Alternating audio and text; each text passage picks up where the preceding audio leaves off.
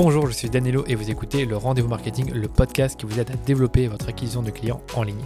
Si vous aimez écouter les épisodes du Rendez-vous Marketing, je vous invite à vous abonner au podcast sur votre plateforme d'écoute préférée pour être notifié de la sortie des prochains épisodes. Aujourd'hui, on se retrouve pour la deuxième partie de mon épisode de podcast avec Anthony Bourbon, le fondateur de la marque Feed. Si vous avez écouté attentivement la première partie de cet épisode, vous vous rappelez qu'on a parlé de la création de la marque Feed, mais ce qui était vraiment utile pour vous, c'était le moment où Anthony nous a expliqué comment construire une marque forte, comment identifier son why, sa mission, ses valeurs de marque et comment y faire adhérer toute son équipe. Dans la suite de cette conversation avec Anthony, j'ai voulu en savoir un peu plus sur sa stratégie de personal branding. Déjà, Anthony est très actif sur les médias sociaux comme LinkedIn et Instagram et il fait régulièrement des interviews comme celle-ci. Il passe aussi à la TV et actuellement, il fait partie des membres du jury de l'émission qui veut être mon associé, diffusé sur M6. Donc c'est une belle visibilité. Et du coup, ça m'inspire beaucoup en sachant qu'Anthony est un personnage assez clivant. Je vais donc poser une série de questions sur sa stratégie de personal branding. Première question, quelles ont été pour lui les retombées de sa stratégie d'omniprésence sur Clubhouse au début de l'année 2021 Parce que ben, justement, Anthony et toute l'équipe de Feed ont été très présents sur Clubhouse quand l'application a explosé en 2021. Deuxième question, comment incarner sa marque en tant que CEO et fondateur? Troisième question, comment faire le même travail de création de marque, donc celui de la, brand plateforme comme celui qu'on a vu dans le premier épisode, mais cette fois-ci appliqué à une marque personnelle. Quatrième question, comment identifier ses valeurs et les incarner dans sa communication? Cinquième question, quels sont ses meilleurs conseils pour euh, parler de soi et créer une connexion émotionnelle avec son audience? Sixième question, c'est l'art d'être clivant et j'ai demandé à Anthony comment est-ce qu'il fait être clivant et quels sont les avantages pour lui d'être clivant et à l'inverse quels sont les désavantages pour un entrepreneur. Et la dernière question, j'ai simplement demandé à Anthony comment est-ce qu'il crée son contenu sur LinkedIn et sur Instagram et comment est-ce qu'il identifie les bons sujets qui sont susceptibles de développer sa marque personnelle.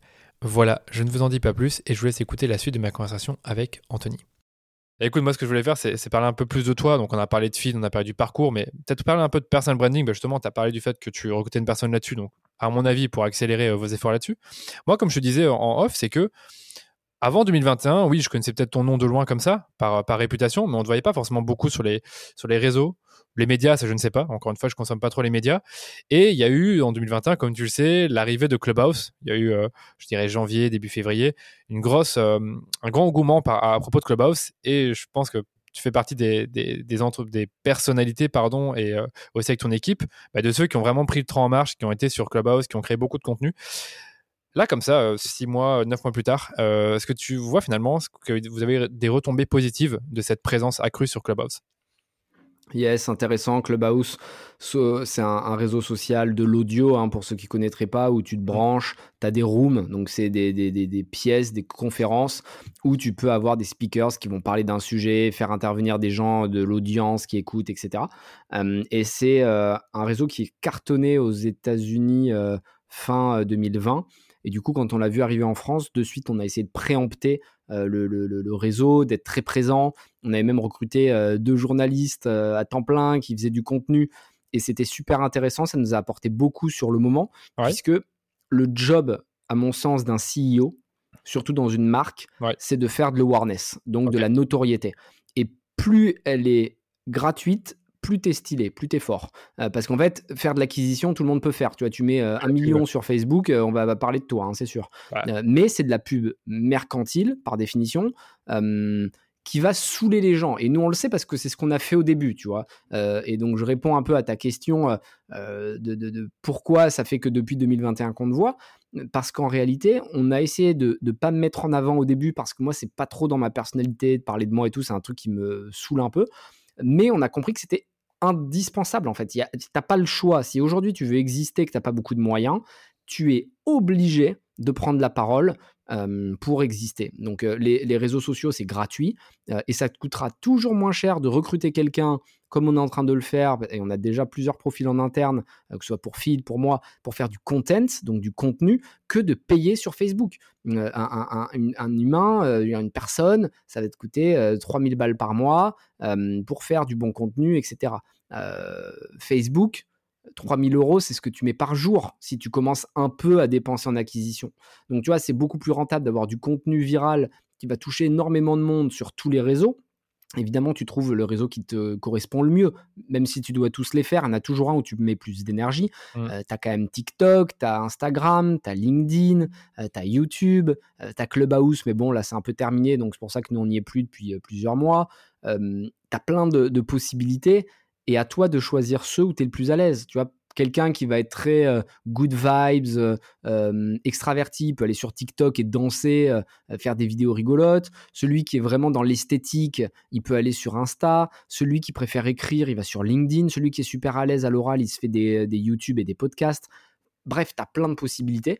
Donc évidemment que avoir cette notoriété sur Clubhouse et avoir complètement tué le game, hein. franchement, quand on y était, on avait les plus grosses rooms, les plus gros trucs bon, bah, ça nous a apporté de la visibilité. Et même si c'était court et que ça n'a pas duré plus de six mois, bah, c'est pas grave parce que pendant six mois, on a eu je ne sais pas combien de millions de points de contact. Et donc, c'est des millions de points de contact qu'on n'a pas eu à payer. Et c'est exactement ce qu'on cherche quand on est une startup. Trop intéressant. En fait, quand on voyait les rooms, je me disais, mais pourquoi Enfin, un individu lambda allait dire, mais pourquoi il parle de dev perso? Mais en fait, c'est logique, c'était corrélé avec votre mission, vos valeurs. Et là, comme ça, bon, non, je te parle et je te connais un peu mieux depuis que j'ai écouté tes interviews euh, ces derniers mois. Ben, en fait, ça faisait sens de faire ça. Mais pour les gens, ça faisait pas sens. Je dire, pourquoi est-ce qu'une boîte B2C, euh, D2C, pardon, donc direct to consumer, est sur une plateforme euh, où on parle justement de dev perso, de business et donc, c'est là que c'était hyper pertinent. Donc, finalement. C'est là que tu fais un bon branding. Excuse-moi, je t'ai coupé. Oh, c'est là que tu fais un vrai bon marketing quand les gens ne comprennent pas pourquoi tu fais quelque chose, mais qui parlent de toi. Là, tu as tout gagné parce qu'en fait, si tu fais une pub, ils savent que c'est une pub et donc ils parlent de toi en disant Ah, ils veulent me vendre leur bar. Alors que si tu leur offres du contenu qui leur apprend quelque chose et qu'ils se disent Mais pourquoi ils font ça? Ils nous donnent gratuitement quelque chose. Là, tu les as ferrés. Parce qu'en fait, quand ils seront chez Franprix ou chez Monoprix, la prochaine fois et qu'ils hésiteront entre un paquet de lus euh, et feed, mais ils diront Ah, Fit, c'est ceux que j'ai entendu sur Clubhouse, c'était hyper intéressant leur truc, je le prends. Tu vois, c'est une sorte de. Euh, c'est Gary Vee qui dit euh, euh, en anglais, tu vois, bon, donne une droite, donne une droite, donne une droite et pars. tu vois, c'est en fait, tu donnes, tu donnes, tu donnes et après tu prends. Tu vois, et c'est-à-dire qu'en fait, tu donnes du contenu gratuitement, tu donnes de l'information, tu donnes du content qui est, qui est cool. Et à un moment, bah, la personne en face, hop, tu lui envoies un, un CTA, un call to action et hop, elle réagit parce qu'elle a presque. Voilà. Si tu fais un bon marketing, il faut presque qu'elle culpabilise de pas acheter ton produit. En mode, ah ouais, ils m'ont tellement appris. Clubhouse, franchement, il y a des gens qui nous disaient ils achetaient parce que on faisait tellement du contenu de ouf. On invitait des coachs de motivation, on invitait des gens euh, qui avaient fait des expéditions, des sportifs, des trucs. On leur faisait vraiment un contenu éducatif, inspirant. Et à un moment, bah, ils disaient, vas-y, je vais quand même acheter sur leur site. Ça fait deux semaines que j'écoute leur room, elles sont trop cool vas-y, j'achète 50 euh, euros de bar. Euh, et ben voilà, tu vois, c'est comme ça que tu fais du market de ouf. Franchement, génial. C'est trop intéressant par rapport à ça. J'allais dire un truc là qui me qui m'a encore perdu là pendant que tu parlais euh, par rapport à Clubhouse et par rapport à ce que vous avez fait. Oui, c'était ça. C'est que en fait, si tu m'avais dit Danilo, oui, je sais qu'on a généré un million grâce à ça, en fait, je t'aurais pas cru parce qu'en fait, c'est un truc que tu peux pas mesurer l'impact réel d'une stratégie de branding, tu ne mesures pas en fait. Tu le vois dans tes ventes en effet, mais c'était c'est compliqué de vraiment mesurer un incrément qui était lié à ça quoi. Donc ça c'est tu peux, mais tu peux alors après tu vois tu as des outils qui sont quand même vachement techniques aujourd'hui. Nous on en avait branché un par exemple sur Clubhouse, on n'avait pas le lien euh, du site, c'est-à-dire qu'on savait pas qui venait de quoi sur le, site internet, mais par contre sur Clubhouse, on savait combien de personnes étaient passées sur la room, le temps ah. moyen d'écoute sur la room, euh, quel, combien de nouveaux abonnés cette room nous avait apporté. On avait vraiment, évidemment, traqué tout ça en mode gros hacking. Euh, et tu apprends plein de choses. Et tu arrives aujourd'hui de manière assez fine quand même à, déceler des pics. C'est-à-dire qu'en fait, nous, on a des algos spéciaux qui nous permettent de, si on sait qu'on a fait une room à 18h euh, et qu'on voit un pic inhabituel, l'algo va détecter qu'à 18h, normalement, j'ai n'importe quoi, on a 5000 personnes sur le site. Bah là, on en a 10 000 bon, ben, on peut supposer que vu qu'il y a deux fois plus de monde à ce moment-là et que les six derniers mois à 18h, il y avait une moyenne de 5000 visiteurs, ben, il y en a 5000 qui viennent de Clubhouse. Tu vois? Et, pareil avec les pubs télé, etc. etc. Euh, et, ça, c'est quand même cool parce que ça te permet de savoir quel réseau fait le plus de sens. Mais au global, faut pas s'attendre à ce qu'il y ait un réseau qui t'emmène euh, des millions de personnes. Euh, c'est plutôt une stratégie à 360 qui fait que à un moment, les gens, ils vont voir une pub métro. Du coup, ils vont taper ton nom sur euh, Google. Là, boum, SIA, tu remontes. Donc, euh, ton nom feed. Mmh. Ils ont été une fois sur feed, sur le site, tu leur poses un cookie automatiquement. Ils vont aller sur un réseau social, ils vont avoir une pub. Ah, tiens, feed, euh, t'as déjà regardé ça, oublie pas de finir ta commande. Ils hésitent encore. Ils vont sur YouTube, boum, ils voient une vidéo de moi. finalement, ils vont sur TikTok deux heures après, hop, encore une vidéo motivante. Ben, à un moment, tu vois, c'est encerclé. Et le mec se dit, bon, bah vas-y, ça fait 25 fois qu'on m'en parle, je vais essayer. Et, c'est cette stratégie globale qui fait que tu as du mal évidemment à attribuer la vente, parce que là, dans ce cas précis, la vente, tu l'attribues au métro, au SIA, à Facebook, à ma vidéo, à TikTok, mais globalement, c'est la stratégie qui a payé c'est le plus important. Ouais, bah, l'enfer des agences marketing et des, euh, bah, aussi des boîtes hein, qui font du marketing. Donc moi, je fais du marketing digital avec euh, Facebook Ads. En fait, on se questionne de plus en plus sur le fait de faire de l'omnicanal avec la publicité, parce que se rend compte que les, les, entreprises veulent plus que du Facebook Ads, elles veulent, elles veulent tout, et elles veulent une boîte qui sait tout faire et qui va mesurer tout pour elles. Donc bref, je sors un peu du sujet. Un autre truc que je voulais dire pendant que tu parlais, c'est tu parlais de Gary, Gary Vaynerchuk qui parle beaucoup de tout ce qui est émotion et de l'importance des émotions dans le business en tant que en tant que CEO, fondateur, bah, il a sorti un livre là-dessus. Pour ceux qui s'intéressent, 12 and a half, ça a l'air pas mal. Donc je suppose que toi, tu le, tu le connais et tu dois t'intéresser à ça. Donc voilà, en tout cas, Clubhouse, je suis trop content qu'on ait pu en parler parce que je pense que pour beaucoup, bah, ça restait une énigme. Hein, pourquoi une boîte D2C va sur euh, Clubhouse? Mais on a compris pourquoi. Parce que bah, voilà, ça apporte de, ça, ça permet de développer la marque, ça permet de multiplier les, points de contact et de faire l'acquisition euh, finalement euh, presque gratuite. Voilà. Alors pour la suite, comme je te disais, enfin quand on a parlé au début de l'interview, c'était t'as pas beaucoup de CEO qui se mettent en avant, qui ont peur de le faire. Par contre, oui, dans tout ce qui est DNVB, tu en as qui le font. Tu as cité euh, euh, Justine tu as euh, Chanty Barrel que j'ai en tête, tu as Pauline Legno. Ben, tu il y a toi aussi et d'autres qui le font. Mais finalement, je pose la question et que j'ai envie de te poser à toi, c'est comment est-ce que, en tant que chef d'entreprise, peu importe qu'on ait une DNVB ou une agence ou qu'on soit même simplement consultant, comment est-ce qu'on se fait, comment est-ce qu'on se met en avant et comment est-ce qu'on incarne sa marque euh, au travers du contenu, tout ce que tu veux, mais j'aimerais bien que tu puisses nous expliquer un peu comment est-ce qu'on peut faire ce premier pas vers euh, la mise en avant euh, de soi-même en tant que personne. Yes, super intéressant. Le, premier pas, c'est de déjà faire ta brand plateforme. Mmh. Donc, savoir qui tu es, ce qui te fait vibrer, et sur quel sujet tu te sens légitime pour parler. c'est super important quand tu fais du contenu de ne pas le faire pour toi, mais de le faire pour les autres. C'est-à-dire que c'est une question que je me pose à chaque fois que je mets un post. C'est est-ce que ce post, je le mets parce que je me fais kiffer dessus en mode je me trouve beau, je trouve que ce que je dis ça sonne bien, ou je sais pas quoi, ou plutôt est-ce que j'apporte à mon audience parce que je vais essayer de leur parler d'un sujet que moi j'ai beaucoup creusé et je vais essayer de le simplifier pour que les gens comprennent? Ou euh, je vais essayer de partager une expérience euh, qui m'a été euh, bénéfique et je veux en faire profiter les autres. Tu vois, il y a vraiment cette notion de pour les autres plutôt que pour moi. Et une fois que tu as trouvé une verticale qui te plaît, bon bah tu rentres dedans et tu la défonces. C'est-à-dire que il faut faire un truc où tu es à l'aise. Il y a des gens, moi, tu vois, tu me demandes mon avis sur de la musique ou de l'art. Bon, bah, je suis pas le mieux placé pour le faire. Je t'enverrai un pote, Alain Kramer, qui a une galerie et qui s'y connaît vraiment. tu dois rester sur un sujet qui te passionne et où tu as une légitimité, une authenticité en plus et un, ton qui est vraiment à toi. Donc il faut pas que tu essaies d'être normal, il faut que tu sois limite bizarre. C'est-à-dire que tu dois être comme tu es. Et il y a des gens qui me disent Ouais, mais moi, j'ose pas faire des réseaux parce que je suis bizarre. Je dis, mais en fait, c'était bizarre, c'est cool parce que tu vas, tu vas te démarquer de, des autres. En fait, si tu es juste un 200e mec qui fait la même chose, ça va être très compliqué d'exister. Et après, c'est le travail de la régularité. C'est-à-dire que une fois que tu as défini ta brand plateforme, tu te lances. Il ne faut pas euh, réfléchir midi à 14 heures. Hein. C'est quand même pas compliqué aujourd'hui. Tu prends ton iPhone, tu te filmes ou euh, t'écris sur LinkedIn. c'est ça, c'est ça. C'est l'un ou l'autre. Hein. Donc euh, c'est vraiment simple. Au début, évidemment que tu vas pas avoir 200 000 personnes qui vont te, te, suivre, hein. mais tu regardes ceux qui cartonnent aujourd'hui, ça fait des années, des années qu'ils postent et qui s'y tiennent. C'est-à-dire qu'il ne s'agit pas de poster une fois tous les trois mois. Il faut poster régulièrement, le plus souvent possible. Avoir du contenu intelligent qui apporte quelque chose. Donc il faut définir la borne plateforme, se lancer et après être patient, résilient.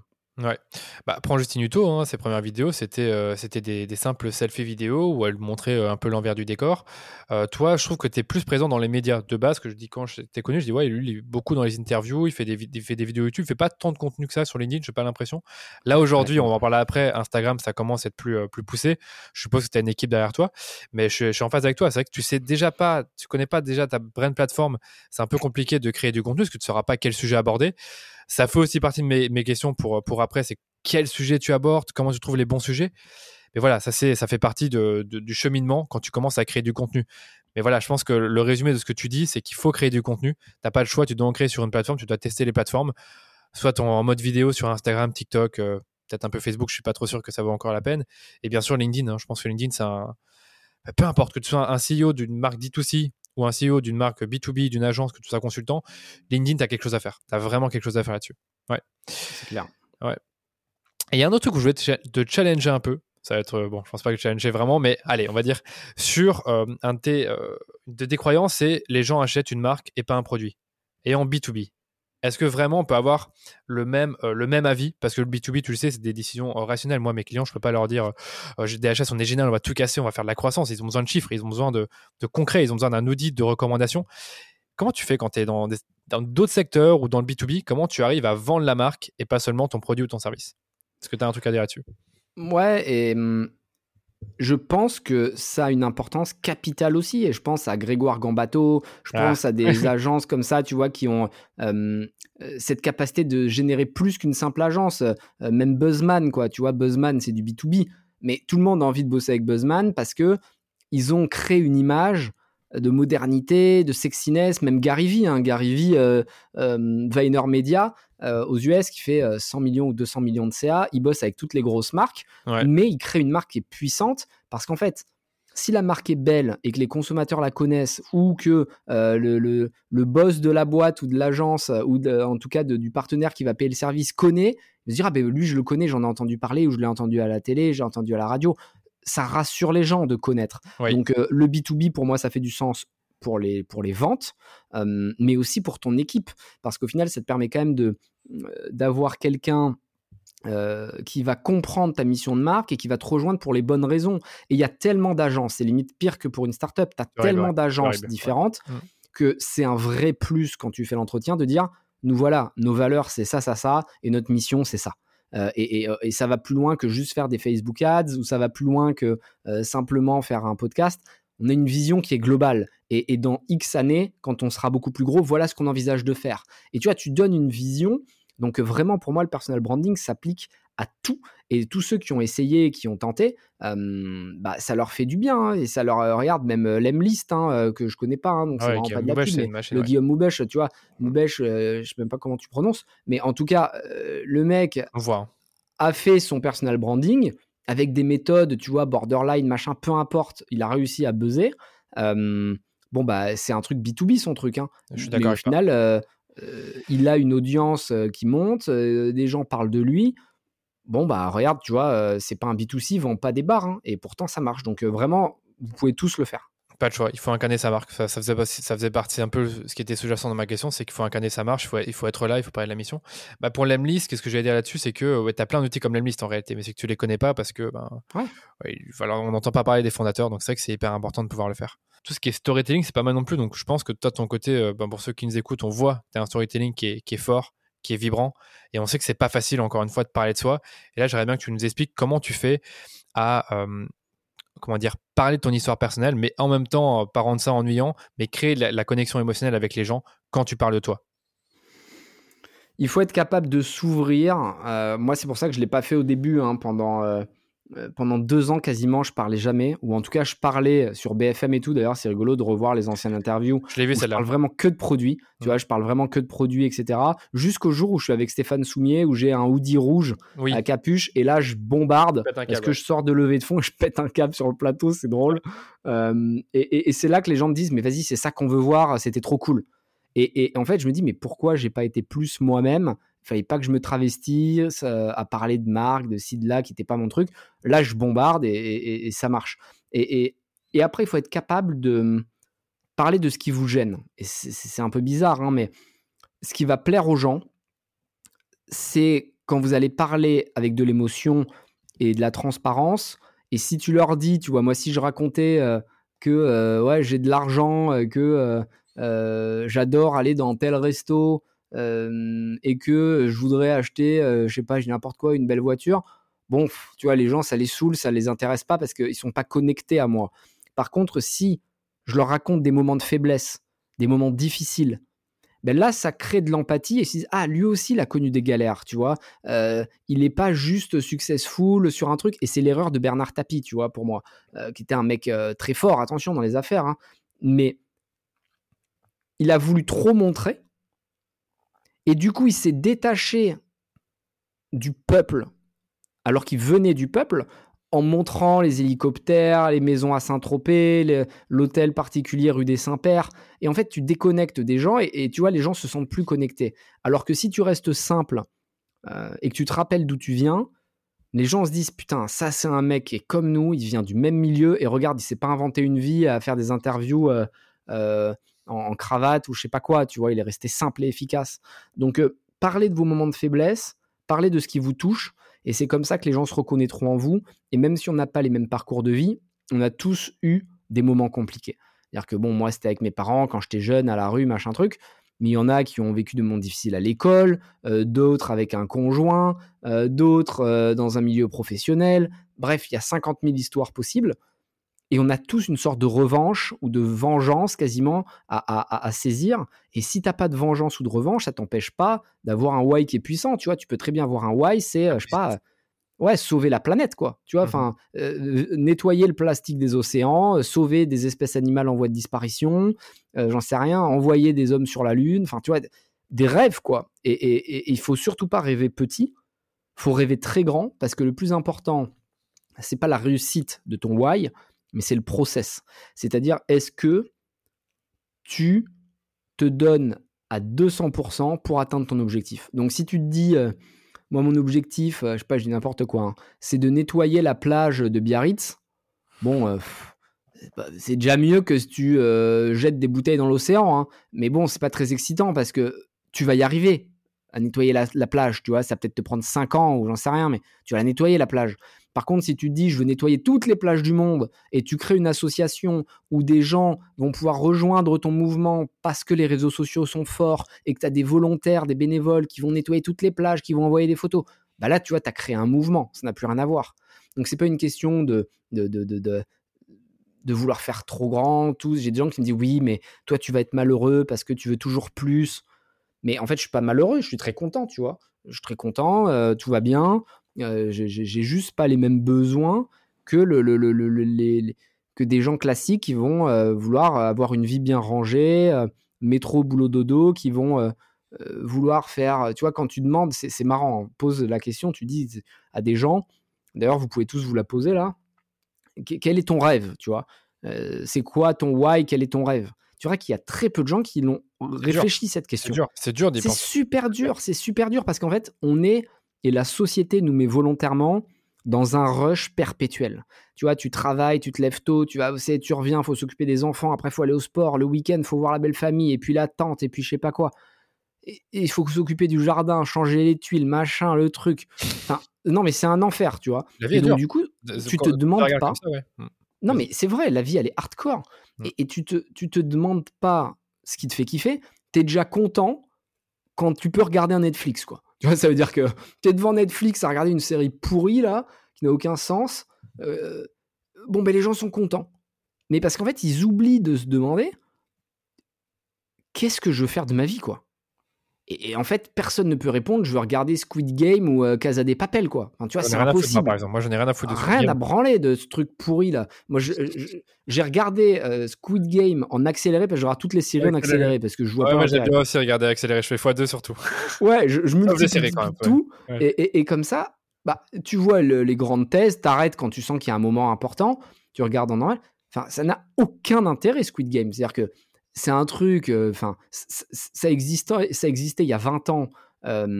Le film japonais, là, je sais plus comment il s'appelait, euh, Battle Royale, mmh.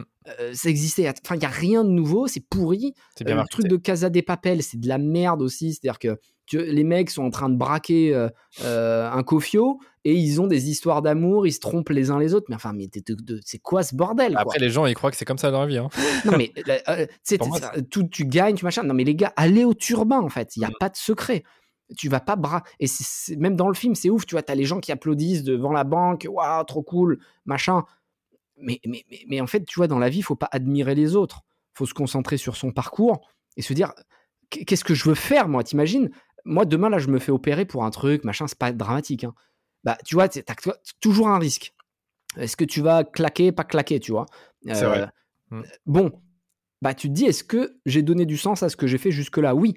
Alors, ça veut pas dire que demain, euh, tu as envie de mourir, évidemment. ce que je veux dire, c'est que si je meurs demain, bon, bah, j'ai fait ce que j'avais à faire, tu vois, j'ai fait le max de mon, de mon potentiel. Euh, tu peux toujours faire plus, mais ce que je veux dire, c'est que j'ai quand même fait, tu vois, j'étais dans mon process, quoi. J'ai fait mon process. bah, ça te permet quand même d'apprécier la vie. Et aujourd'hui, j'ai 33 ans, ça paraît peu. Mais tu vois, j'ai quand même 33 ans. C'est pas rien. il je pense que je suis à la moitié de ma vie. Presque. Allez, quasiment, tu vois. Bon, bah putain, c'est-à-dire que il me reste plus que ce que je viens de vivre. c'est quand même pas énorme. Et ça, c'est si j'ai de la chance, parce que ma santé, mon truc, t'as quand même plein de gens autour de, même dans les célébrités et tout. Regarde, euh, Virgil Abloh, compagnie. Euh, Mohamed bah, Ali, tu vois, personne, Mohamed Ali, bon, lui a pris tellement de coups dans la tronche. Ouais, c'est ça, malheureusement, malheureusement. Mais, tu vois, même le mec, là, l'acteur de. Le, le, mec qui a fait Black Panther et compagnie, c'est. Tu vois, à 40 ans, tu peux mourir d'une maladie, mmh. t'en as plein. Donc, euh, si tu vas dans ce worst case scénario, c'est-à-dire qu'il me reste 7 ans, bon, mais j'ai pas intérêt à regarder Squid Game, quoi. J'ai plutôt intérêt à lire des bouquins euh, et à apprendre des trucs des uns des autres pour ensuite essayer de donner un sens. Et si tu meurs, mais que tu as fait un truc cool, tu vois, tu laisses un héritage. Tu laisses un truc. Et je parle pas d'argent parce que l'argent, on s'en fout. C'est un levier. L'argent, évidemment qu'il en faut. Moi, je veux un milliard minimum. Tu vois, sinon, je, considérerais que j'ai pas été bon. Je veux un milliard, mais je veux pas un milliard parce que euh, pour le dépenser. Je m'en fous. Je vis dans un appart de 30 mètres carrés ou 40 mètres carrés. Je veux un milliard parce que je vais leverager pour ma révolution. Bon, bah, c'est pareil. Fixez-vous des objectifs qui sont intenses et c'est là que vous, vous aurez plus peur de mourir parce qu'au final, vous aurez profité de votre vie. Donc, tu as peur de la mort que si tu as vécu comme un lâche, quoi. Mmh.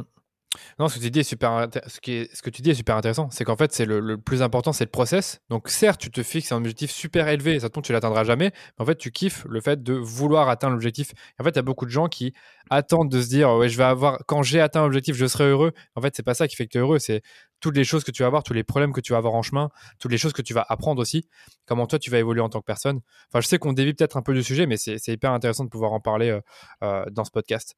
Après, il y a un truc que je veux dire sur toi, c'est que finalement, quand on t'écoute, je sais qu'il y a des gens qui vont se dire, mais en fait, il arrête pas de dire des gros mots, il est hyper clivant comme mec. Et ça, qu'on le remarque, on voit que tu aimes bien être clivant. Je te disais aussi tout à l'heure que bah, ta marque par nature, elle est clivante, ton produit est clivant, donc c'est parfait parce que tu, tu, incarnes ta marque. Est-ce que tu vois des, avantages et, surtout des désavantages à être clivant pour ceux qui vont nous écouter, qui vont se dire, est-ce que je dois faire comme Anthony? Est-ce que je dois, est-ce que je dois être euh, comme lui? Ou tu vois Et tu parlais d'être soi-même, mais en soi, c'est vrai qu'il y a toujours un risque d'être clivant et je voulais en parler avec toi tu, l'as, tu, tu, as répondu à mon sens, il faut être soi-même. Mmh. Donc, euh, si tu es comme ça naturellement, reste comme ça. Si de base, t'es pas clivant et que tu as un tempérament euh, plutôt calme, euh, fédérateur, reste comme ça, tu vois, ne te force pas à devenir clivant. Mmh. Il y a des start qui sont très gentils, très sympas, qui plaisent à tout le monde. Tu vois, euh, euh, Justine Hutto, euh, pour moi, elle n'est pas du tout clivante. Il y a eu des petits trucs quand même. Ouais, je pense qu'il y a eu des, critiques.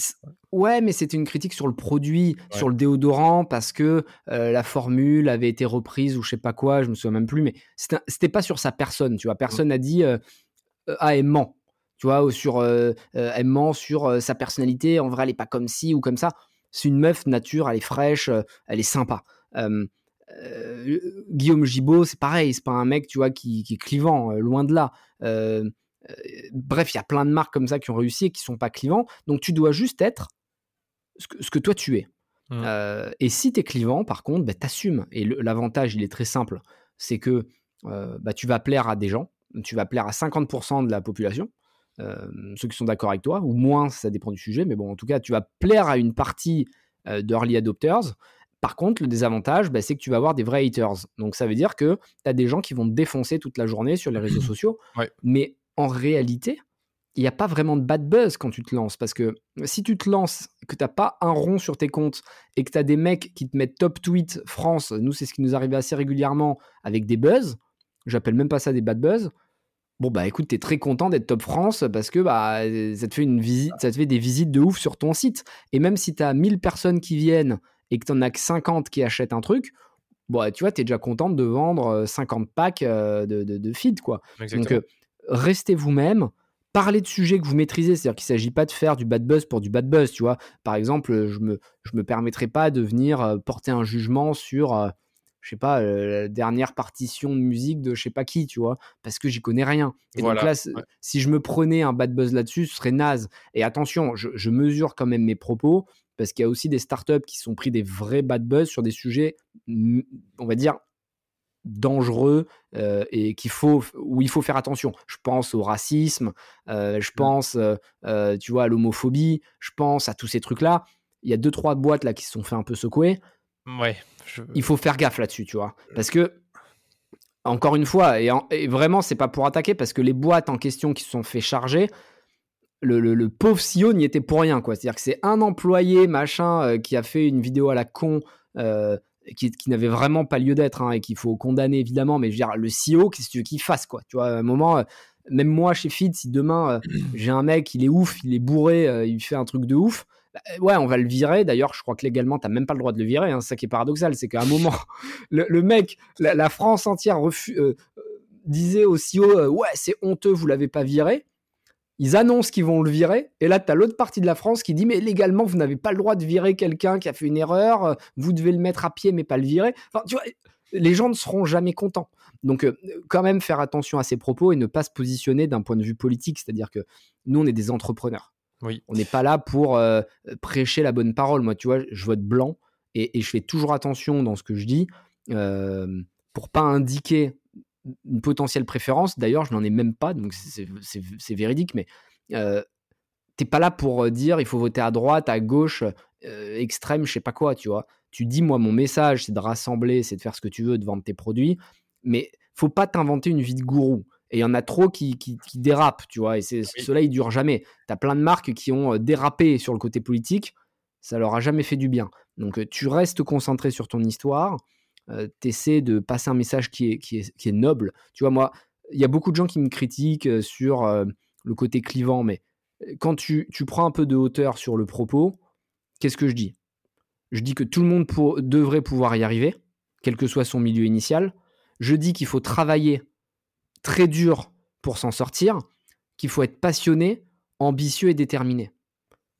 Honnêtement, à mon sens, personne ne devrait être en désaccord avec moi. Et qu'il y a une injustice aussi, mais l'injustice, on la, on la connaît tous. On sait tous qu'il y a des, bah, personnes qui sont plus aisées que d'autres. Moi, personnellement, ce que j'ai toujours du mal, c'est les politiciens, hein, surtout les règles qu'ils nous imposent actuellement.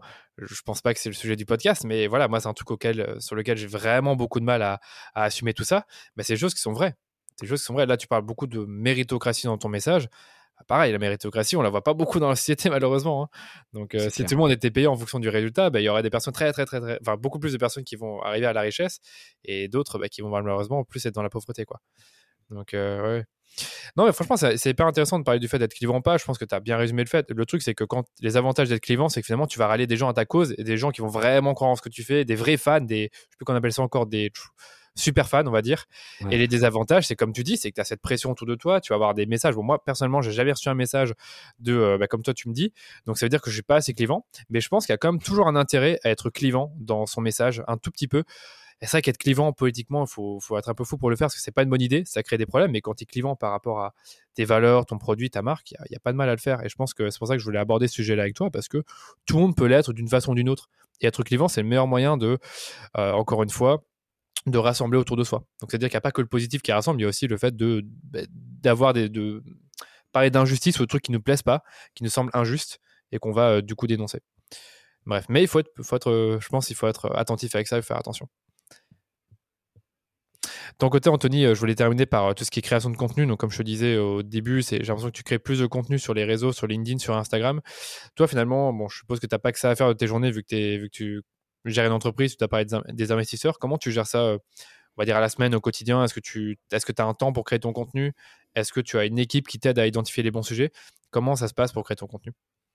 Yes, super important euh, d'avoir des gens autour de toi pour bien le faire parce que gérer tes contenus, c'est un travail à plein temps. Donc, euh, Ouais. moi, je pourrais jamais être en même temps présent sur TikTok, LinkedIn, Insta, etc. J'ai une équipe autour de moi. Ce qu'on fait, c'est que on définit ce qu'on appelle une ligne éditoriale. Hmm. Donc, on va fixer des grands thèmes euh, qui nous passionnent. Donc, c'est le dépassement de soi, euh, s'extraire de sa condition initiale, les sujets financiers, économiques. euh, le- le- le- mais le dépassement, ça passe aussi par le sport, ça passe par plein d'actualités sur lesquelles tu peux rebondir, mais toujours avec notre spectre de valeurs. C'est-à-dire qu'en fait, on le lit via un prisme feed et on va faire, on va appuyer sur un sujet. Typiquement, tu vois, on parlait de Squid Game tout à l'heure. Moi, ce qui va m'intéresser dans Squid Game, c'est que euh, juste après la diffusion, il y a eu une hausse des ventes des, des Vans, euh, les chaussures qui sont euh, dans le film, de je sais plus combien de milliers de pourcents, un truc de ouf. Bon, mais ça, ça m'intéresse parce que tu vois, ça veut dire, encore une fois, que il faut réussir à être visible pour exister et réussir à envoyer un message qui soit pas paid. Tu vois, parce que par exemple, euh, si Vance avait fait euh, des pubs sur Facebook en disant euh, nos chaussures sont les plus belles, ça aurait jamais cartonné autant. Par contre, réussir à les mettre sur grand écran de manière assez subtile, là ça cartonne. Et c'est aussi pour ça, tu vois, que je fais mmh. qui veut être mon associé, ce genre de truc, parce que en passant subtilement un message, les gens entendent parler de toi et c'est pas mercantile. Ils se disent pas, il est en train de me vendre sa sauce, tu vois. Et du coup, bah, ça met quand même fit dans la tête de tout le monde. Donc, euh, euh, toujours essayer de prendre un axe et puis ensuite, tu le déroules avec tes équipes qui vont euh, te, rédiger à l'avance, hein, c'est super important, qui vont te proposer des posts. Donc, nous, on a une sorte de Google partagé doc où je peux voir dans les deux semaines qui arrivent tous les posts qui vont se faire avec des trous évidemment parce que on veut pouvoir réagir avec l'actualité ou pouvoir décaler s'il y a une news qui sort demain, bon, on doit pouvoir la mettre dans notre dans notre dans notre planning. et ensuite, bah, on a une validation qui est faite à la fois par la, responsable communication. Moi aussi, j'ai mon mot à dire, tu vois. Donc, une fois toutes les semaines, je vais checker les posts qui vont se faire. Et puis, quand j'ai une idée ou je veux mettre un truc sur un coup de tête, je le fais aussi, tu vois. Donc, ça m'arrive de poster. LinkedIn, j'essaie de le garder parce que j'aime bien écrire et donc, du coup, tu vois, on va me proposer des idées, des thèmes. On va dire, ah, tu pourrais parler de ça cette semaine. Et clac, moi, je déroule. Ou alors, on me pré-rédige un truc dans lequel je peux piocher deux, trois trucs. Et voilà, donc, euh, faites-vous accompagner quand vous avez atteint un certain stade. Au début, évidemment, enfin, si vous venez de lancer votre startup euh, ou votre agence, bon, payez pas un mec pour ça, quoi. Euh, ou une nana d'ailleurs. Euh, faites-le vous-même. Et ce sera moins bien monté, ce sera moins beau, mais ce sera plus naturel. Et du coup, c'est ce qui fait que les gens vont avoir encore plus envie de vous suivre parce que ce sera fait à l'arrache. Mmh. Ouais, je comprends. Donc aujourd'hui, bah, il y a un truc que tu, dis qui est intéressant, c'est que tu dois définir un peu ta, pas seulement la, ligne éditoriale, mais les sujets que tu vas aborder, donc les piliers de contenu, bah, comme, comme moi j'aime l'appeler. Et tout ça doit être relié avec ta brand plateforme je, fais le parallèle exprès pour, pour ceux qui écoutent encore et, qui sont bien chauds. Mais c'est vrai que c'est important de définir les piliers de contenu. Est-ce que toi, tu fais des liens avec tes produits durant les, dans les contenus ou pas du tout? Parfois, mais il ne faut pas que ce soit automatique. C'est-à-dire que si tu fais à chaque fois un post et que tu renvoies à feed, ça saoule les gens. Donc nous, encore une fois, la Gary euh, tu donnes, tu donnes, tu donnes, et clac, à un moment, tu prends. Mmh. Tu donnes, tu donnes, tu donnes, clac, à un moment, tu prends. Donc tu vas faire 4-5 posts vraiment pas marketés, et à un moment, tu dis, by the way, on sort une nouvelle barre, euh, caramel, elle est complètement ouf, c'est ma préférée, vous devriez l'essayer. Hmm. Et là, tu vois, ben, les gens, ils, ont une fidélité et ils vont cliquer, ils vont aller call to action. Quoi. Et, et, et, encore une fois, c'est pas du tout que tu les manipules ou quoi que ce soit, c'est donnant-donnant. Tu as donné du contenu, les mecs se doutent bien qu'à un moment, tu payes des gens pour parler de sujets qui sont intéressants pour leur business, parce que tu as fait un podcast, un truc c'est franchement un juste retour de te dire, bah, dans tous les cas, j'ai besoin d'acheter euh, euh, un snack. Bah, plutôt que d'acheter un snack à une marque qui m'a jamais proposé quoi que ce soit comme contenu, je vais plutôt aller acheter cette marque Feed qui est une marque de jeunes sympas qui vient de se lancer. Ils ont plus besoin d'argent que euh, les grands groupes industriels qui font 50 milliards d'euros de chiffre. Quoi. Ouais, c'est clair. Bah, moi, j'aime bien la stratégie, euh, stratégie 90-10. C'est 90% de contenu, tu fais 10% de vente, on va dire, dans tes contenus ou dans tes newsletters ou tes publicités finalement. Donc, ouais, hyper intéressant. Après, un autre truc que fait Anthony pour, pour ceux qui ne connaissent pas encore ce qu'il fait sur les réseaux, c'est que sur Instagram, tu as des extraits d'interviews, de, de vidéos que tu as pu faire. Ou, je pense que c'est rarement des trucs que tu shootes avec ton équipe, c'est finalement des interviews, vous prenez des extraits et vous en faites des thèmes. Donc, admettons que tu as un thème sur la détermination, ben, tu vas prendre un extrait qui parle de détermination et ça, je trouve J'aime bien, faire euh, le repurposing content. on appelle ça. C'est tu fais un, un contenu de n'importe quoi à 10 minutes et tu le découpes pour tous les formats. C'est-à-dire que là, par exemple, tu as notre podcast.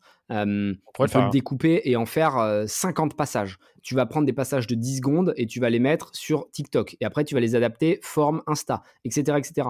Et ça, je trouve ça trop cool parce qu'au final, vu que tu as déjà passé une heure et demie ou je sais pas combien à faire ce podcast, bah, autant qui puisse te servir sur tous les réseaux euh, et ne pas avoir à faire de nouveaux contenus dans, deux semaines. Quoi. Donc, euh, repurposing content, c'est encore une fois de l'économie de contenu, mais qui permet, euh, en plus, tu vois, il y a plein de gens qui vont pas avoir écouté en entier.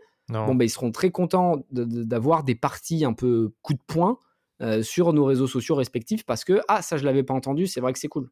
C'est très puissant, c'est très puissant. Après, ça marche pas partout. Sur Instagram, sur TikTok, ça marche bien. Sur LinkedIn, je pense que ça ferait bizarre si Anthony se mettait euh, toutes les 15 minutes à mettre, du, euh, à mettre des, des, extraits du podcast. Top, merci Anthony, c'est intéressant vraiment parce que je pense qu'il y en a beaucoup qui, euh, qui nous écoutent et qui n'ont pas le temps, qui ont beaucoup de, qui ont beaucoup de boulot, qui, sont, qui ont des marques, qui, ont, qui sont consultants, qui sont occupés. Donc, c'est intéressant d'avoir ton avis là-dessus. Dernière chose, tu écris tous tes posts ou alors si tu as quelqu'un qui écrit les posts Instagram et toi, tu gardes que les LinkedIn Comment ça se passe? Ouais, moi, je garde que les LinkedIn pour le moment. Parce que Insta, c'est pas vraiment de la rédaction, tu vois. Tu as trois lignes. Euh, donc, euh, ça, quelqu'un arrive à. c'est pas vraiment un copywriter, d'ailleurs, c'est la personne qui s'en occupe. Il arrive à mettre le ton. Mmh. LinkedIn, j'ai jamais trouvé quelqu'un qui vraiment met le même ton et, c'est normal parce que tu vois, j'ai quand même un style très particulier. Mmh, et j'arrive pas à le, déléguer ça, tu vois. Ouais, mais c'est chaud. J'aimerais bien. C'est chaud. Il y en a dans le métier. Il y, il y, en a dans le métier d'être ghostwriter. Je pense à un mec qui s'appelle Thibault Louis, là, qui est une machine sur LinkedIn. Donc lui, je pense qu'il fait des, des, trucs comme ça. Mais bon, faut, faut être fort C'est très rare. C'est très rare de le trouver, ouais. Ouais, c'est clair. Bon, bah, on arrive à la, à la fin de ce, podcast. Je te remercie vraiment encore une fois d'avoir été là avec moi, d'avoir répondu à toutes les questions. Je sais que c'était pas facile avec la, première dose de vaccin ou deuxième. Euh, je voulais terminer sur euh, ce podcast avec les, les questions de fin. La, première, simplement, est-ce que toi, tu as un livre, un podcast, euh, une chaîne YouTube que tu trouves intéressante, inspirante et que tu peux partager à nos auditeurs? Yes, j'ai fait sur, on a un site de, contenu anthonybourbon.com où je mets des listes de livres et je mets vraiment tous les livres que j'ai lus, enfin pas tous parce que j'en lis 50 par an, donc ça aussi c'est un truc qu'il faut dire, lisez des bouquins. Moi j'en lis un par semaine, donc tu vois quand tu dis 50 par an, tu dis ouais c'est un mytho, c'est impossible. Et en fait quand tu dis bah j'en lis un par semaine, direct les gens se disent ah putain c'est possible en fait, parce que un par semaine, tu vois, tu as beaucoup de livres qui font 200, 300 pages, tu le dégommes en deux heures le truc, hein. Donc en plus bon c'est vrai que je lis hein. assez vite parce que du coup bah tu t'entraînes. Et plus tu lis, plus tu vas vite. et, lisez des bouquins. Bref, mais si je devais en donner un, vu le sujet du jour, je dirais le classique Simon Sinek, Start with Why. Mmh. Comme ça, vous allez comprendre et creuser un peu plus ce dont on a parlé aujourd'hui. L'importance mmh, de définir sa brand plateforme, ça c'est clé. Les bouquins, vous les avez sur anthonybourbon.com, les autres. les films, pareil, je crois que j'ai fait une liste sur le site, mais il y, a plein de, de, de films qui sont qui sont sur le, la motivation, la détermination. mais là, j'aime bien, j'aime bien, moi, tu vois, les films de, trafiquants, parce que, au final, je sais plus qui disait ça, si c'est Warren Buffett ou je sais plus qui, non, c'était un autre mec, c'est peut-être Elon Musk, qui disait qu'au final, un trafiquant, même un trafiquant de merde, hein, je dire, un petit gars de rue, connaît plus le business que n'importe quel professeur en école de commerce. Et, j'adore cette phrase parce que c'est vrai, quoi. Moi, tu vois, en fac de droit, j'avais des mecs qui avaient jamais plaidé, qui avaient jamais rien fait, ils venaient nous donner des cours. Et en école de commerce, t'as des mecs qui ont jamais monté un business correct. Mais, mais j'ai des histoires de ouf, j'ai même pas envie de les tailler, mais euh, dans ma famille, il y en avait qui avaient fait des trucs, ils faisaient des écoles de commerce, j'ai jamais fait un business qui fonctionnait, tu vois. Euh, ça me fait marrer. Euh, et, et, et, à côté de ça, tu as des, des entrepreneurs de génie qui seront jamais appréciés à leur juste valeur juste parce qu'ils n'ont pas fait les bonnes écoles. Donc bref, euh, allez voir la liste de films. Ouais, ou Scarface et Blow, j'allais dire Scarface et Blow, j'aime beaucoup. Et j'aime beaucoup les films où ça échoue à la fin. Pourquoi? Parce que ça te, ça te fait apprendre en fait. Ou même Wolf of Wall Street par exemple, tu vois. Ah tu vois toutes les erreurs à pas faire. Euh, tu te dis le mec il est en tôle pour toute sa vie, en fait non. Hein. Mais ouais, c'est des... mais c'est parce que en fait, tu vois les, les, les clichés et ce qui peut te faire échouer, c'est toujours pareil. Donc en fait, quand tu as lu plein de livres qui te racontent que la drogue, les meufs ou les excès de manière mmh. générale, la tease et compagnie, la, vivre dans l'argent excessif et tout, ça te tue. Bah, une fois que tu as compris, c'était pas trop con, tu dis bah, je vais pas faire pareil que dans tous les films où les mecs échouent à cause de ça. quoi.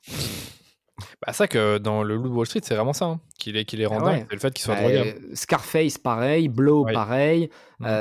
tous ces trucs, c'est, les affranchis, pareil, et c'est tout le temps les mêmes, les mêmes raisons qui Toujours les mêmes mots, ouais, toujours les mêmes mots.